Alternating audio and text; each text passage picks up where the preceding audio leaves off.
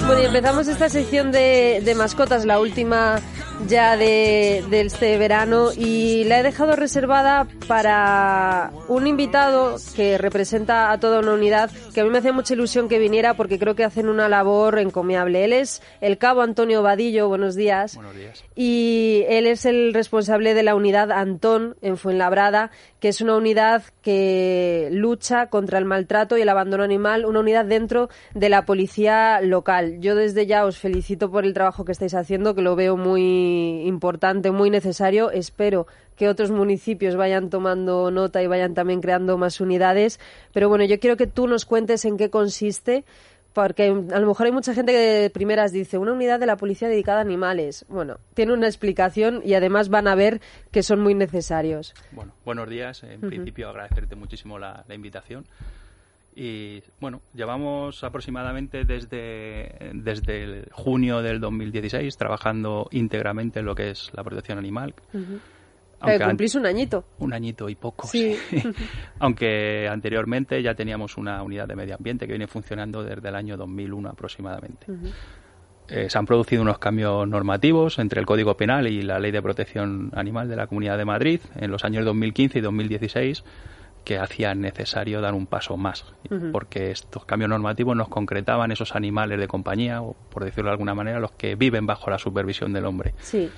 Ante eso y el aumento de, de los avisos que se nos estaban produciendo, pues se estudió la necesidad de, crear esta unidad. Sí, porque es verdad que sobre todo de, de unos años ahora es, es cuando más visibilidad está teniendo sobre todo el maltrato y el abandono. Antes es verdad que no nos enterábamos, no, no se le daba importancia, pero cada vez hay mayor concienciación y claro, esa concienciación lleva, lleva a llamar a la policía a de- y a denunciar maltratos o a dar avisos de, de perros abandonados. Entonces, claro, que se haya creado una unidad solo para, para esto, bueno, y para más funciones que ahora nos contarás, pero me parece muy valioso porque además viendo los datos que, que tú tienes es que en este año y poquito que lleváis funcionando lleváis casi 800 intervenciones. Sí, así es. Nos faltan cuatro para los Sí. 800 a, a cerrar el mes de agosto en las estadísticas.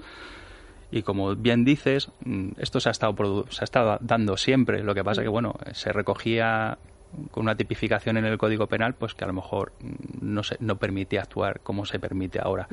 Efectivamente, nuestra Ley de Protección Animal de la Comunidad de Madrid recoge que se ha producido el cambio normativo precisamente por un cambio en la conciencia social. Sí, Es decir, sabemos que cuando los cambios normativos existen es porque detrás hay un movimiento de la sociedad con anterioridad. qué bien que la sociedad haga cosas Mucho, buenas. Muchísimo. Y nos consta que no solamente los ciudadanos de Fuenlabrada, al municipio al que nosotros pertenecemos, que nos ayudan muchísimo y desde aquí se lo queremos agradecer, Sí. sino que tenemos multitud de llamadas y consultas de municipios de, digamos, de todo el territorio nacional. O sea, Sí. nos llaman, nos consultan y nosotros encantados los, los intentamos asesorar, ayudar y dentro de nuestras posibilidades contar nuestra experiencia, porque no queremos ser los únicos, queremos que seamos muchísimos y cuanto más mejor. Claro. Por ejemplo, de estas sete- mm, 800 intervenciones, casi 800, eh, ¿en qué se dividen más o menos? Eh, porque hay maltrato, hay abandono, pero vosotros cumplís más funciones dentro de, de todo lo que es eh, la protección animal. Efectivamente. Mm, Bueno, eh, hay una parte fundamental que son los rescates de los animales, bien los que se quedan atrapados en alguna situación, bien los que no se entregan los ciudadanos en dependencias o que incluso vamos a su domicilio porque se han encontrado un animalillo en vía pública. Bueno, he visto un vídeo en vuestra página de Facebook eh, rescatando a un perrito de, en la carretera, en medio de la carretera, eso también conlleva su riesgo. Efectivamente. Pero ya no solamente para el propio animal, sino Mm. que está en una autovía, que es la A42, en una hora punta de tránsito de vehículos, que si el animal por miedo hubiese salido de la cuneta hubiese podido provocar no solamente unas lesiones para él o incluso la muerte, sino un accidente de, de circulación. Sí. Pero bueno, si las cosas se quieren hacer, al final se hacen y si se hacen con gusto, salen bien siempre, Sí. seguro. Y lo que te digo, bueno, pues son rescates, son trabajos de mediación social, son trabajos de concienciación, promovemos la tenencia responsable, asesoramos a, a estos poseedores o titulares de los animales, cuáles son sus condiciones, qué es lo que tienen que hacer, qué es lo que no pueden hacer, Ya. siempre garantizando el bienestar de los animales. Sí, porque parece mentira que fíjate que muchas veces ya en, en las radios, por ejemplo, en la televisión, se habla siempre de la tenencia responsable, de los eh, cuidados que conlleva tener un animal vivo que eh, hay que cuidarle en todas las épocas del año, que llegan las vacaciones y te tienes que llevar a tu perro o tienes que tener a alguien con quien dejarlo y no puedes abandonarlo. En Navidad, que no le puedes comprar el niño el perro por el capricho y sin embargo sigue pasando. Entonces, esa labor que hacéis también de concienciación y de educación también me parece vital porque parece que solo los medios no llegamos a conseguirlo.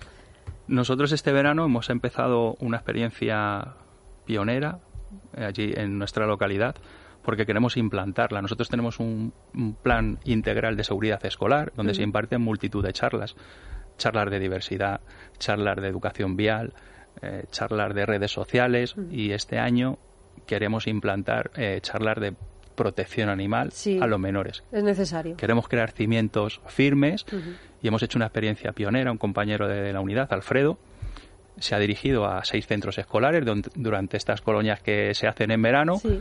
y la verdad que el éxito ha sido absoluto. O Claro, sea, si es que además a los niños les gustan los animales y que alguien venga a hablarles de ellos, pues yo creo que lo, vamos, lo acogen con alegría. Muchas veces también es importante, eh, aparte del mensaje que se manda, quién te manda el mensaje. Y en este caso, bueno, el compañero es la persona ideal.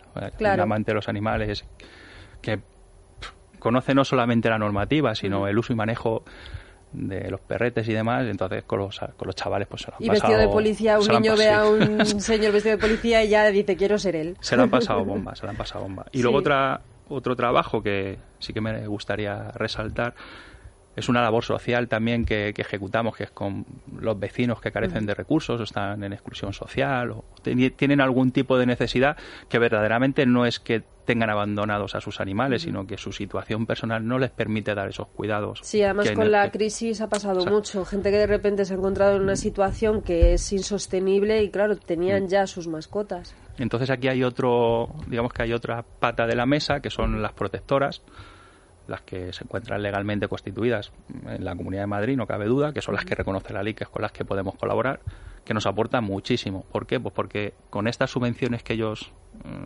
cobran, muchas veces participan con servicios veterinarios o con casas de acogida, vamos, que nos ponemos en contacto con ellos y, y a lo mejor ayudamos bastante a estos señores que no pueden hacer frente a determinadas cuestiones. Muchas veces no es un simple hecho económico, sino que, bueno, nos hemos encontrado también, por ejemplo, víctimas de violencia de género Mm, sí. que, bueno, tienen un amor por sus mascotas increíble, entonces aquí tenemos que buscar salida. Nosotros hemos participado ya en diversas en diversas actuaciones y lo que buscamos es o bien una acogida temporal mientras que se soluciona la situación, porque las casas de acogida de estas señoras no permiten No la entrada de animales. Mm. Entonces nosotros intentamos colaborar con ellas Eh, bueno, incluso hasta mi jefe se ha llevado un perro a su casa. Ya. o sea, en esta situación. Sí. Entonces nos hacemos... Nosotros bueno, aquí también vino, pues creo que era del observatorio sobre la Mm. violencia y, y estuvimos hablando sobre este tema que muchas veces, aparte de, de la imposibilidad de la propia mujer de, de poder estar con su animal de compañía, en otros casos también es precisamente ese amor por el animal de compañía lo que lleva al maltratador a maltratar al animal. Entonces, claro, eh, estamos también ante otro tipo de maltrato que también necesitan que los defiendan. Aparte que es un indicador de otros posibles ilícitos penales. O sea, Mm. Sí. una persona que maltrata a un animal eh, da indicios de que pueda estar cometiendo otros ilícitos. Sí, normalmente dicen que empiezas con una rata, luego pasas a un gato, luego Mm. un perro y luego ya pasas a un humano. Efectivamente, o que a lo mejor estás, mm, no sé si se ha dado el caso, quemando colillas a tu perro y sin embargo también estás pegando a tus hijos. O sea, Ya. Pues yo digo que hay- es un frente que hay que abordarlo en, en conjunto. Sí. No, no podemos dejar ningún fleco al aire porque si no algunas cosas se nos podrían escapar. Sí, Y bueno, y así básicamente esto es el trabajo que, que realizamos. claro, y lo que has comentado precisamente también de gente que a lo mejor no tiene dinero para para pagar eh, las vacunas porque Mm. se han visto en, en una situación pues que no preveían o si por ejemplo se rompe la patita el perro es verdad que vosotros es lo que más me gusta de esto porque ayudáis tanto a las personas como a ese animal que va a recibir el cuidado que necesita Esto es fundamental, o sea, eh, recoger un animal de la vía pública y, y guardarlo en una jaula es súper fácil, pero eso no es lo que nosotros queremos hacer. claro Nosotros somos una sección de protección animal y como tal lo que queremos velar es por la protección de ellos. ¿vale? Entonces no nos vale recoger un animal y encerrarlo en una jaula, no, sino que mm, intentamos que esté ahí el menos tiempo posible. Es decir, inclusive hay veces que cuando se recoge el, anoma- el animal, perdón, ya se, se está intentando buscar un adoptante. Claro. O sea, no podemos permitir eh, que esa situación se produzca. A veces, por desgracia, pues tiene que pasar por términos legales de plazos, tiene que pasar un plazo de tiempo y tiene que estar encerrado. Pero, eh, bueno, intentamos que sea lo menos posible. Sí, vamos a hacer una pequeña pausa, nada, muy pequeñita, y ahora seguimos hablando de esto porque, como te digo, me interesa mucho y espero que lo estén escuchando además las personas que tienen que, que tomar medidas. Vamos a hacer una pequeña pausa, déjenme antes que les recomiende Sin Violine, ya lo saben que estamos volviendo de verano y ahora vienen los remordimientos, el pesarnos en la báscula, hay todo lo que hemos comido en las terrazas, el buffet libre, pero bueno, con Sin Violine Quemagras es un poquito más llevadero, es una ayuda, nos ayuda a adelgazar y, oye, a sentirnos un poquito mejor. Hacemos una pausa y volvemos. Es La Mañana de Federico. Es Radio. Es la mañana. Es radio. Bueno, estábamos hablando de todo este problema de, de abandono, de maltrato y de cómo os enfrentáis a ello. Y yo te lo comentábamos ahora, vosotros sois seis policías en, en esta unidad y yo me imagino que los seis sois amantes de, de los animales, porque para estar en esa unidad yo Sí. creo que lo tenéis que llevar ahí, ¿no? Sí, bueno, he de decir que afortunadamente, eh, aparte de los seis y otra unidad que existe, de, se llama Puma, que es de protección del medio ambiente, la mayoría de los compañeros se han subido al barco. Sí. O sea, nosotros al día de hoy mm, podemos decir que prácticamente la totalidad de los compañeros en la policía de Fuenlabrada tienen esa sensibilidad. Eh, ha habido eh, casos de libro, o sea, de perros abandonados en interior de vehículo que, que se han hecho, vamos, de manual. Sí. Y no han sido eh, los actuantes ni de una unidad ni de otra, han sido compañeros de otras unidades. Sí. Con lo tal, esa sensibilidad, mm, digamos que está aflorando entre el resto de la plantilla. Y yo, por ejemplo, en casos de, de abandono, yo veo que todavía, y espero que no me pase nunca, encontrarme un animal abandonado. Yo siempre hablo de perros porque tengo más sensibilidad hacia los perros, pero cualquier animal abandonado. Pero vosotros sí que os habéis encontrado animales abandonados. Y no sé si ha pasado o por lo menos habéis tenido ese momento de decir me lo llevo, me lo llevo a casa. Bueno, no solamente es que haya pasado, es que se ha dado. Sí, Mm, bueno, yo tengo, tenemos una finca familiar y allí pues tenemos patos, gallinas, me llevé un pony, eh, bueno, he tenido en casa un conejo, compañeros han adoptado perretes también que se han llevado a su casa, agapornis, Sí. o sea que nos hemos llevado multitud de animales y, y conviven con nosotros. Claro. Incluso, ya te digo, gatos, eh, conejos americanos. O sea que ya no solamente nosotros, sino que, te insisto, que ha, ha habido casos que te llama un compañero, oye, si no aparece el titular, yo me le quedo. Sí. Yo me le quedo. O sea, Qué bonito. Muchísimo. La verdad Sí. es que eso te enorgullece. O sea, ver eso que fluye entre los compañeros, cuando a ti tienes ese amor por los animales, pues Claro. te gusta verlo de los demás también. Sí, además eso, el, el que va cambiando también la mentalidad un poco del comprar al adoptar. Tenemos un problema tremendo con Mm. la cantidad de animales que tenemos en, en los centros de protección. Y, joder, sí que me gustaría lanzar ese mensaje, porque hay perros maravillosos Mm. Sí, que todos están... lo son. Sí, pero es que eh, la gente piensa que a lo mejor porque se gasten algo de dinero, bueno, a lo mejor vas a buscar un canon de belleza, pero el Mm. cariño, yo te lo digo desde la experiencia personal, yo tengo perros rescatados y ese cariño que te dan, no sé si te lo va a dar un perro, sí, lo vas a criar desde pequeño, te va a querer, pero es algo especial. Claro, pero lo ha O sea, salvado. Lo ha salvado de algo malo, han vivido algo malo. yo creo que ellos también lo saben. Sí. O sea, cuando ellos vienen de algo malo y empiezan a convivir Mm. bien, te lo agradecen. Y esa mirada y eso, eso, eso, ese cariño que te dan, yo creo que es algo que la gente debería de experimentar. Sí, Y yo creo que esto de comprar habría que sustituirlo por adoptar. sí, yo fíjate, porque en las razas, el, todo el tema de las razas ha hecho mucho daño. Porque además, yo lo pienso, en realidad, un perro adoptado de que sea mezcla de mil perretes, en realidad no hay perro más único y más exclusivo que uno que vas a adoptar porque no hay otro igual. Pero yo fíjate, yo sí que al mío sí que lo compré, era justo cuando te digo antes de que se conociera tanto todo lo que hay, antes de que yo hiciera esta sección, y ahora mismo no me arrepiento porque le amo con locura. Pero ahora mismo no se me ocurriría volver a comprar, porque es- he visto todo lo que hay, he visto todos los perros que hay, y además eso que hay de todo, hay perros eh, cachorritos, hay perros pequeños, grandes, medianos, hay perros son más mayores que ya incluso están educados, entonces es como, Pero es que aunque, aunque quisiera buscar un estándar, seguramente que existe. Es decir, Ya. siempre vas a encontrar un perro. ¿Quieres un Yorkshire? Seguro que va Sí, a haber. va a haber. ¿Quieres un pastor alemán? Seguro que va a haber. Nosotros, por ejemplo, en CIAN, que es el centro de recogida de la Comunidad de Madrid, lo gestiona nuestra amiga Mati, y intervienen, por ejemplo, en casos, no sé si habéis oído la intervención esta con perros de peleas que ha habido en Gran sido Sí. casi 400 perros. Eh, Esos perros no todos son malos, pasan por un Ya. estudio veterinario y el, oye, el que es apto para convivir está esperando ahí una segunda oportunidad. sí, además que luego muchos se les puede reeducar y pueden Mm. tener su segunda oportunidad, De ahí no van a salir Mm. si no tienen un certificado de actitud. claro. O sea, en ese sentido, yo creo que lo mejor es eso, adoptar. Sí. Y aunque quieras una raza específica, si buscas, la vas a encontrar, Mm. seguro. Segurísimo, vamos. Adoptarla y luego no abandonarla otra vez. Hombre, se entiende que yo Mm. doy por sentado que el que adopta un animal es porque tiene claro lo que va a hacer. Sí. Y bueno, yo de verdad quiero felicitaros otra vez por, por haber creado esta unidad.